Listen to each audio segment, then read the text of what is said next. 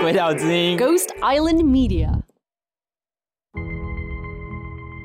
你从小的教育里面就不断会告诉你，就是中国很伟大，这个国家很伟大。只要现在被贴上不爱国的标签，大家就很不敢讲话。但是这个现在举报的这个成了一个非常可怕的一个现象，我觉得你好像一言不合我就举报你，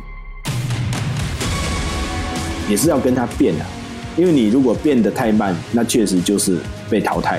那我觉得这个不管你在哪一个国家去发展，你在那个地区一定是适应它，而不是它适应你。就是去去好好的去去 follow 如果这个是我的人生在世一个准则。很多他释出的善意。随时都会收回。他只在乎一件事情：屈服。你要彻彻底底的屈服。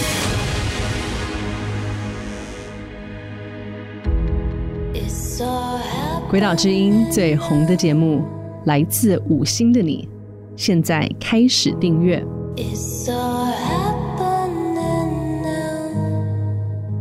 我认为我自己是一个很爱国的人。但是我爱国的方式并不是一种我要去相信一切。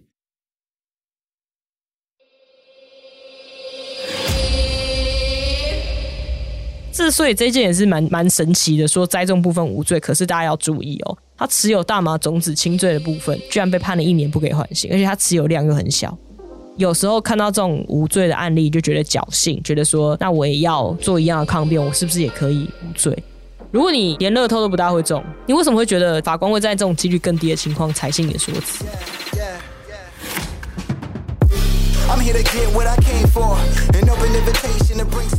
现在是下午四点二十分，你正在收听的是《鬼岛之音》电台《大麻烦不烦》节目，我是菁琪律师，我的专长是解决大家的大麻烦。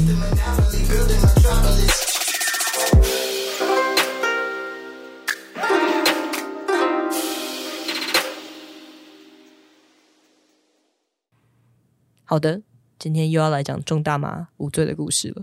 再强调一千万次，这些都是特例中的特例，少数中的少数，奇迹中的奇迹。所以你各位啊，听好啊，不要学啊，哈。好啦，我们今天来讲的是我们泰国的好朋友，从泰国来台湾当打工仔的打工仔，叫做比亚鹏的故事。比亚鹏本名也不叫比亚鹏，本名我不会念，因为是泰文。比亚鹏先生呢，他在南投的一个制鞋做塑胶的工厂里面工作，然后跟他的妹婿啊什么，就是亲戚都一起在那边。我们的比亚鹏同学呢，就有时候有点想念家乡菜，其实这是蛮正常的。像我们出国的时候，我们也会自己在房间里种葱啊，种一些我们习惯的香料。那有时候煮菜的时候比较方便，因为你也知道，你在异国你要买家乡的食材好买，新鲜的香料很难买，不然就是很贵。当然，这个他们的义工宿舍里面就会有一个花圃。就是让你种一些什么香茅啊、姜啊、姜黄啊这些东西。那我们的比亚鹏同学呢，就很想念他家乡的一道菜——大麻油鸡汤。大麻鸡汤用大麻叶炖的鸡汤。那于是呢，他在一百零一年的时候呢，他要来台湾工作嘛。那你知道，这种离乡背景怕别的少年那阿布都会很担心你，就会让你带很多家乡味去。其中一个就是大麻种子，对他们来讲是香料嘛。然后嘞，他也是非常老实的，种在那个宿舍旁边围墙内，就是让大家种香料的那个公共区域里面。他种了三株啊，有一株死掉了。那警察怎么知道呢？就有人检举啊，因为你知道移工宿舍就是很多国的人都在那边嘛，他就看一看说，嗯，这是大麻吧，就打电话去检举。于是呢，我们南投地院呢就开了一个搜索票，然后他们就去冲他。结果那个比亚鹏的妹婿啊。也是他的同事啊，就发现这件事情，说警察冲进来了。显然妹婿知道这个东西在台湾是不行的，他就立刻把那两株种在大瓶的苹果西打宝特瓶里面，那个小株的大妈，赶快拔起来丢到围墙外，就直接拔起来丢过围墙这样子。但是还是被找到，因为总是会有落叶，你知道吗？警察不是笨蛋，你把它丢出去还是会被找到。于是比亚鹏就被带走了，跟妹婿一起被带走。哎，当时有上新闻，为什么会知道？一百零一年的时候，他种在苹果西打里面，因为我看到新闻的。那真的蛮幽默，然后那两株长得超小、超破烂，极其破烂。这一件无罪哦，不然那个时候栽种大麻罪是五年，他是一定要蹲哦。这件比亚鹏最后没事哦，不过他可能就是他的工作签也完蛋了。当时啊，比亚鹏的宿舍里面呢，警方呢扣得大麻种子大概十四颗啦，含袋重零点六五克。好，那这件事情检察官当然不相信说，说哈煮大麻鸡汤你搞我喷，我听过麻油鸡汤，没有听过大麻鸡汤啦，你不要唬烂我。那于是呢，法官也觉得说，嗯，OK 哦，好哦，这到底是怎么回事呢？那因为比亚鹏从头到尾都说他没有要做毒品啊，我只是要煮汤。法官实在是很难想象说，哎，大麻入菜这件事情到底有还是没有？那他就函询了我们的驻泰代表处，就是我们台湾驻泰国的算大使馆了，但是我们只能是代表处嘛。代表处就说：“嗯，泰国人会在大麻叶加入食物中烹煮这个习惯啊，无法查证。”法官本来想从这个点去排除他有制造的意图。注意，栽种大麻最会有罪，主观上会要求你一个制造的意图是个重要的。所以现在法官是在讨论说，他主观上比亚鹏有没有制造意图。所以炖鸡汤这个法官没有办法说服自己说比亚鹏没有，因为的确大麻可以做成 edible，大家都知道嘛。我前两天去警局做笔录，小队长还跟我说：“哎、最古黑大麻做软糖呢，哦，好先进哦。”我说：“嗯，对啊，就很有趣。”那拉回来讲，但是呢，关键是这一个公司做橡胶、塑胶鞋底这个公司的总务呢，美珠小姐，她就在审理的时候就有说啊。没有啦，比亚鹏种的地方吼是在那个我们公司跟厂房中间有个挡土墙啦，他、那边就绿化嘛，啊，员工都会种一些家乡的植物啊，啊，大家都种在一起啦，没有特定说谁是哪一块啦，啊，种虾米九层塔啦，啊，香茅啦，姜啦，啊，很正常啦。哦，我是在模仿他啦，我不知道阿朱是不是这样讲话了，可能是吧。所以呢，有他说那个地方呢，啊，委员大概都可以阿水呀、阿肥呀、而且要供等位啊，大家都会在那边走来走去啦，嘿。啊，如果工作场所不方便打电话回家，啊，也会在那边讲手机啦。然后再加上说，这个种植的区离员工料理区就是他们的厨房啦，就在一百公尺内。他还去调那个厂房的平面图去看，说，哎，那个东西到底多远哦？所以应该是认为说，的确是把它当成香料一起种啦。有兴趣的听众朋友可以去看我们 show note 下面的影片，它的确就是跟其他的东西，就那边还有其他的植物。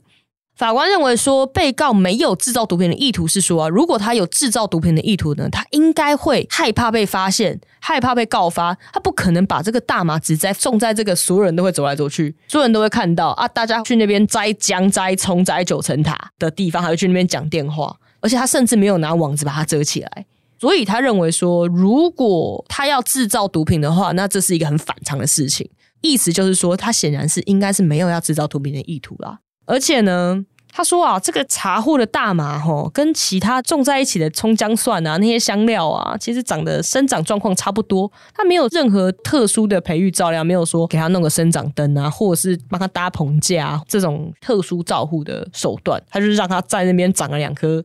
我真的很推荐大家去看那个影片，他在长长得超可怜的，就真的瘦弱、营养不良，那可怜。因为他毕竟是挡土墙旁边，他那个就是日照一定不足了。真的大麻要种到开花，那个有难度啦，好不好？那法院又认为说啊，一般来讲，你制造毒品之用而栽种，你通常呢，要么你种在室内。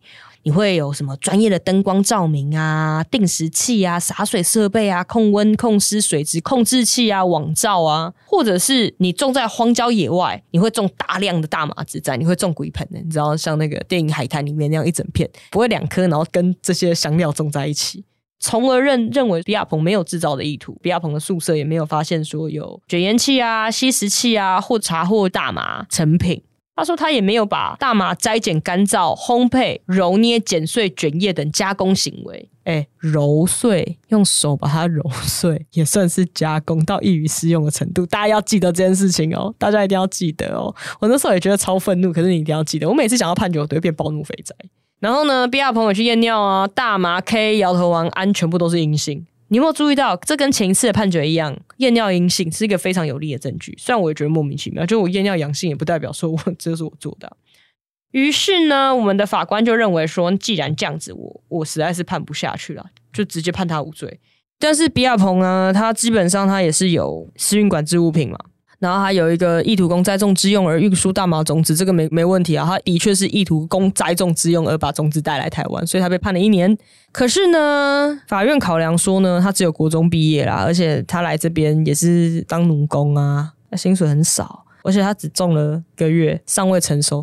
他说：“好吧，有期徒刑一年啊，缓刑三年，就这样，他可能不会再再犯了啦。”基本上你在国外遇到这种事情，法院也会觉得说你受到非常巨大的身心创伤，你应该也不会再犯。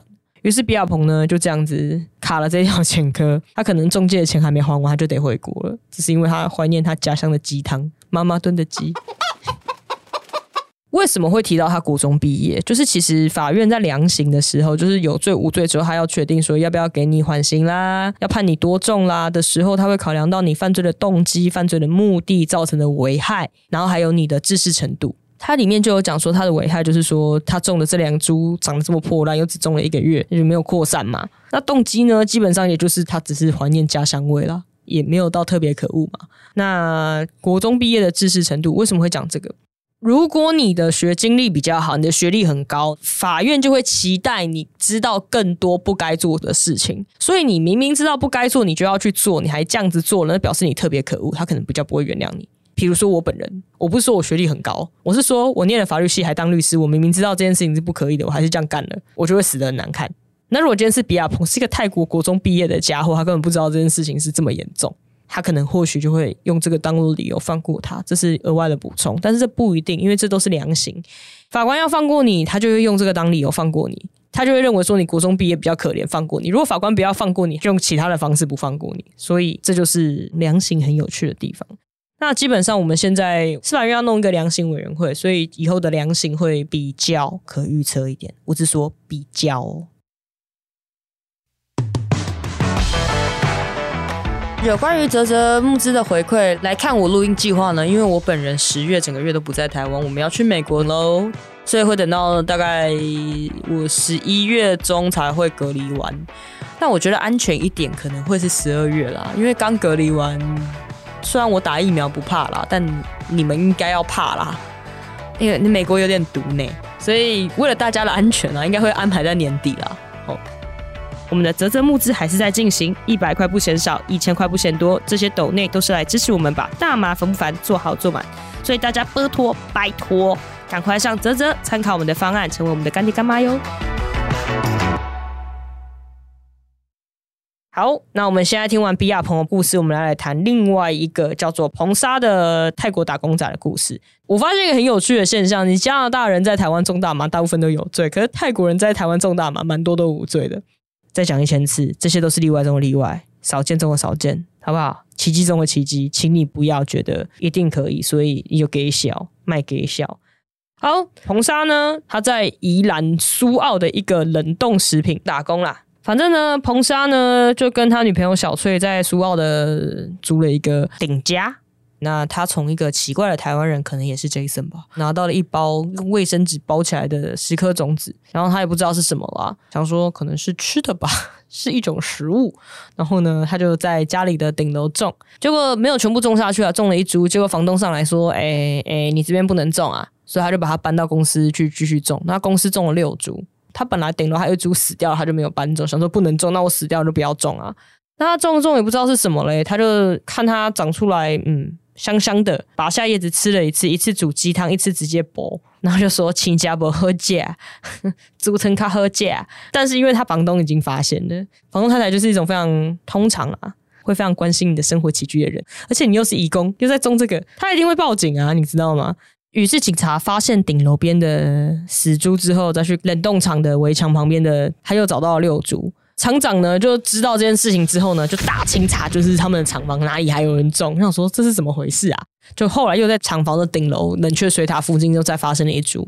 检察官震怒啊！检察官就说：“你就是你就是知道这是大麻！啊啊！不然你为什么要搬走？啊啊！你说啊！而且一般人呢要栽种，你会说啊啊，这是什么呀？要怎么养啊？可不可以吃啊？啊，怎么吃啊？那彭沙什么都不知道，然后你居然还种来吃？不可能啊！那你既然吃了之后觉得不好吃，你为什么要继续种？不是我就说检察官很多植物种了都不好吃，可是我还是继续种了，你知道吗？就好看嘛，观赏嘛，我种什么都要有感情嘛，对不对？像之前有人说种大麻来观赏，那检察官就说啊，你种那个绿绿的有什么好看的？黄金葛也绿绿的也不能吃啊，你还不是在种，对不对？而且小翠居然是在知道说顶楼不可以种菜之后，你为什么还要搬到公司继续种？你就拔掉就搬掉的喝啊，对不对？如果你又不能吃，又吃了又难吃，你又不知道是什么，家里又不能种，你为什么要搬到公司种？你还把种子都留下来，为什么不丢掉？你一定就是要制造毒品啦！检察官一定这样子啊。彭沙一直说我不知道这是大麻啦，检察官说你这是事后推诿之词啊，我我不相信，不采，你就是有。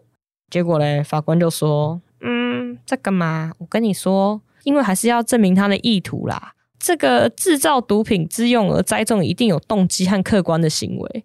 但是我们彭莎呢，跟女朋友小翠啊，验尿都阴性啊。然后他们家呢，也没有找到任何干燥后的大麻，而且被告也直接就说：“哦，没有，就是直接摘下来，没有风干晒干，我就直接就吃了。”这显然就不是制造嘛。哦，不过再有另外一说啦，你易于适用就是制造了，所以彭莎运气不错了。像这个时候，有时候法官认为说你煮成汤也叫制造啦，硬要凹是凹得过去了。哦，但是这个法官我觉得非常棒，他说基于无罪推定啦。他说呢，栽种大麻的动机很多，不是只有制造毒品意图，可能是出于好奇心啊，对不对？那基于无罪推定即有罪证有疑利于被告的原则呢，就不能单纯的认为被告有种大麻这件事情，就认为他主观上有制造意图。呃，我就觉得非常有趣。但是你各位是不是以为彭莎就没事了？错，因为他还是有什么？他还是有持有大麻种子。但一般持有大麻种子呢，我们都说应该还好吧？持有大麻种子，罚钱啊，给你缓刑啊，给你一颗啊，对不对？没有，他被判了一年哦，他被驱逐出境哦，判了有期徒刑一年，不给缓刑，这件事情超讨厌。然后这件已经到高等法院了，真的很绝望。而且重点是他有一个 bug，就是他一开始在警询的时候，他的通译很雷。因为我们通常都要告知嘛，你逮捕之后做笔录之前就要告知嘛。警察就说你可以请律师，但是请律师要花钱。通译就说你可以请翻译，可是请翻译要花钱。被告就说：哦，我我我，他就是需要钱才来台湾的啊。反正他听到要花钱，就说他不要啦，因为他没钱嘛。重点是这个翻译呢，他居然搞不清楚律师是什么意思，他把他误以为翻译，我就觉得是蛮厉害的。但是为什么这个笔录，这个警询笔录还是有证据能力呢？因为通译不是故意的。而且呢，通译有跟他讲说，警察问你的，你不会你就不要回答，不要讲。那被告直接就说，那我今天就是要讲出来。逐渐呢，被告当时的陈述是出于自由意志啊，我是觉得有问题啊。我们台湾的通译有很多很厉害的通译老师，可是你越离开台北越远，你就越难找到。通常这种泰文、越南文的通译都是中介公司找来的，所以你说它的程度很好，其实我也觉得蛮可怕的。就算是英文的你，有时候在一些比较偏僻的地方，英文通译也很可怕。运气好的时候，你会有遇到学校退休的英文老师；运气不好的时候，就检察官自己上比较快，真的，啊。不然有时候是外事警察来 carry，不然就是念过大学的警察 来当翻译都有。司法同意是一个高阶的技术，因为它有非常多的法学的词，你根本平常根本不会用。你那种临时找来的翻译，首先你要先听懂那个法律的词是什么，你要把它翻译成白话文，告诉被告，要确定他听懂。你讲中文都需要律师帮你翻译成白话文了，你何况是外文？那个同意还没有经过法学训练，然后要把它翻译成另外一个语言的白话文，就知道这件事有多困难。所以很多外籍的被告在这种情况下会不小心认罪了，或者是说出来的笔录跟他的意思完全不一样，很常见。像我就遇到一个不是常见的语系的一个被告。还好他会讲英文，但是你说是他的母语嘛？也不是。所以我们要如何知道他确切了解那个是什么意思？其实很难。那你说，那为什么不找他那个母语的通译来？不好意思，那个全台湾可能不超过十个，你要我怎么找？而且不在台北呢，这种事情就是很麻烦啦。那也是希望说我们的司法机关啦，要正视这个问题啦。而且有时候讲英文律师还听得懂被告在讲什么，通译乱翻，我们还可以抗议哦。今天讲泰文的通译乱翻，我没办法，我真的没办法，法官没办法，检察官也没办法，没有人知道发生什么事，这个事情蛮严重的啦。好，我要再讲一千次哦！大家不要觉得说，我不知道这是什么啊，就用彭莎抗辩就就可以过。彭莎的抗辩是最常见的抗辩，你知道这种抗辩通常就是被当成好小抗辩、胡乱抗辩不才，然后说你言辞狡辩，然后叫你加重，哎，叫你重判，哎，你知道吗？之所以这件也是蛮蛮神奇的，说栽种部分无罪，可是大家要注意哦，他持有大麻种子轻罪的部分，居然被判了一年不给缓刑，而且他持有量又很小。所以啊，有时候看到这种无罪的案例，就觉得侥幸，觉得说，那我也要做一样的抗辩，我是不是也可以无罪？答案是不可以。如果你连乐透都不大会中，你为什么会觉得法官会在这种几率更低的情况采信你的说辞？大家要记得呢。不知道为什么泰国人中就比较容易没事，但是台籍美国人有没有中大麻那样错赛？台籍加拿大人中大麻一样错赛，知道吗？不要傻了。我们看了上百件的判决啊，找到这些无罪的真是凤毛麟角啊！凤毛麟角，每日一词，意思是很稀少的意思。好，我们今天先到这里，大家拜拜，不要瞎搞。